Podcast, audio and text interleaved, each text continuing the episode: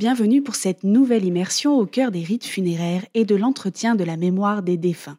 Aujourd'hui, je vais vous lire un récit de la Toussaint dans le petit village de Cupo, au nord du Chili, en 1967. Cette observation est racontée dans le livre Connaissance des Amériques, les Indiens de la Cordillère des Andes par Jean-Christian Spani, ethnologue et archéologue suisse du XXe siècle, spécialiste de l'histoire des Andes.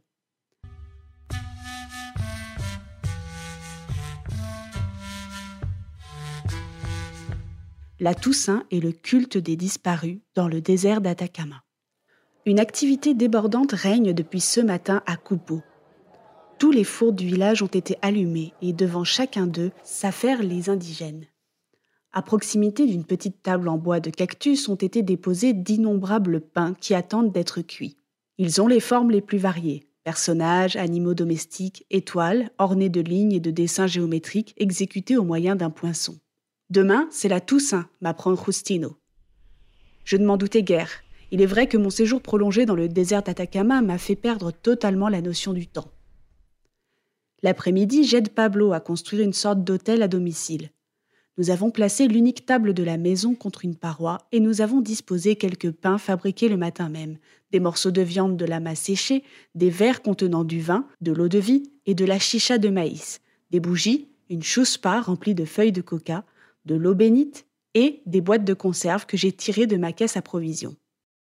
Rustino accroche encore des guirlandes de fleurs en papier de toutes les couleurs auxquelles il suspend des oranges. Nos morts auront de quoi manger, assure Pablo qui jette un regard admiratif sur notre besogne. Au cours de la soirée, nous recevons la visite de tous les habitants du village. Chaque groupe qui arrive s'arrête un instant devant l'hôtel, prie, puis entonne une chanson à l'adresse des défunts. Ensuite, les participants s'assoient et Pablo distribue des boissons chaudes. De temps en temps, un des assistants se lève tenant dans sa main deux bouquets de fleurs qu'il trempe dans l'eau bénite et qu'il secoue devant lui. L'un de ces bouquets est consacré aux âmes des ancêtres, Animas de los Mayores, l'autre à celles des enfants morts dans l'année. La réunion terminée, chacun prend solennellement congé de Pablo et se rend à la demeure suivante où la même cérémonie va recommencer, et cela jusqu'à ce que la tournée de toutes les maisons de la localité soit accomplie. Le matin de la Toussaint, une nouvelle visite a lieu, avec cette différence que le propriétaire donne à l'assemblée ce qui se trouve sur l'autel. Chaque participant boit et mange à satiété, et, quand il a terminé, glisse dans un sac en toile ce qu'il ne peut plus absorber. La bonne humeur règne et les histoires drôles font le tour des assistants, déchaînant l'hilarité générale.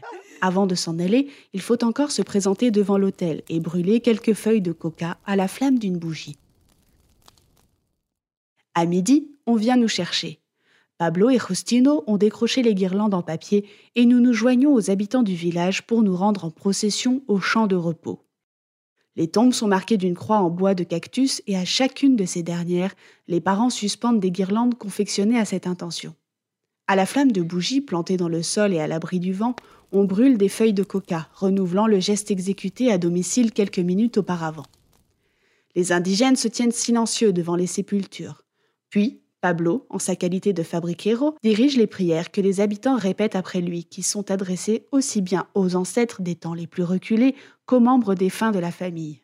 Finalement, l'assemblée entonne une chanson dite de l'au revoir. Les morts n'ont pas été oubliés, murmure Costino, et c'est avec le sentiment du devoir accompli que chacun se met alors à plaisanter, à boire et à manger, assis au centre du cimetière.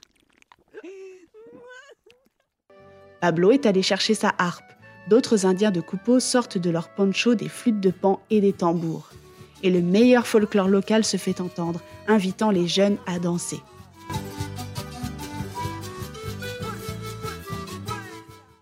La conversion des Indiens au christianisme après la conquête espagnole modifia sensiblement le culte que l'on voue aux disparus. Il n'empêche que la mort est le prétexte de cérémonies dont il faut chercher l'origine dans les premiers siècles de notre ère. Le cadavre est placé dans une chambre où, comme dans le cas d'un enfant, commence une veillée appelée velorio et à laquelle participent non seulement les membres de la famille, mais aussi tout le voisinage.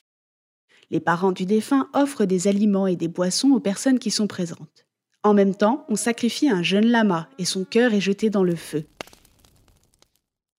Chacun des visiteurs s'approche du mort qu'il fait mine d'étreindre trois fois et qu'il asperge ensuite à l'aide d'un petit bouquet de fleurs trempées dans de l'eau bénite. 24 heures plus tard ont lieu les funérailles. Après avoir été placé dans un cercueil, ou, faute de bois, dans un drap, le cadavre est porté sur les épaules de quatre hommes au cimetière. Devant la tombe, les participants se recueillent, puis entonnent un chant dans lequel ils prennent définitivement congé de leurs compagnons. Ils lancent encore un peu de terre dans la fosse que des volontaires achèvent ensuite de remplir. En signe de deuil, des voisins compatissants allument un feu sur une colline qui domine le village.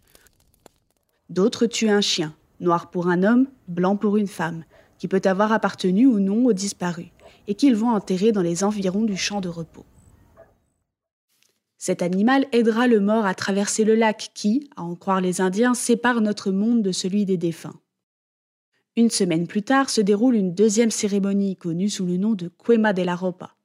On commence par veiller les vêtements du mort accumulés en tas au milieu de sa maison. Tout le village prend part à la réunion au cours de laquelle on mange et on boit passablement. Un second lama est sacrifié et sa viande distribuée à l'assemblée. Le jour suivant, les vêtements sont soigneusement lavés par des amis du disparu, jamais par des parents de ce dernier. Mis à sécher et finalement brûlé sur un immense brasier que l'on dresse toujours au même endroit, un peu à l'écart du hameau.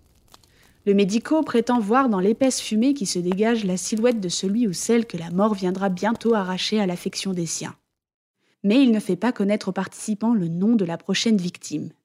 Pourtant, les commentaires vont leur train et l'on désigne comme candidat probable le plus vieux du groupe ou celui qui semble être le plus mal en point.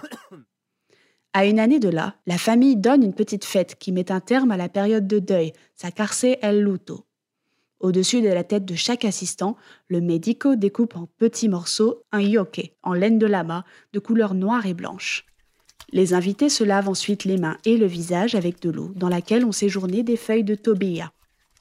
Ces dernières et les fragments de lyoke seront ensuite brûlés. Le propriétaire de la demeure tue un animal domestique de couleur noire qui peut être un lama ou une chèvre et distribue la viande à ses hôtes. Ceux-ci s'empressent de la manger, mais les os ne doivent pas être brisés. Ils seront brûlés dans un endroit retiré, généralement situé à l'ouest, au-dessus de la localité. Lorsqu'un homme important du village est décédé, la famille très souvent abandonne sa maison avec tout ce qu'elle contient, les meubles, les outils et les ustensiles de cuisine, pour s'installer dans une autre demeure. Le vieux logis, qui tombe peu à peu en ruine, est livré à l'âme du disparu qui l'habitera désormais en permanence et dont on ne saurait en aucun cas violer la paisible retraite.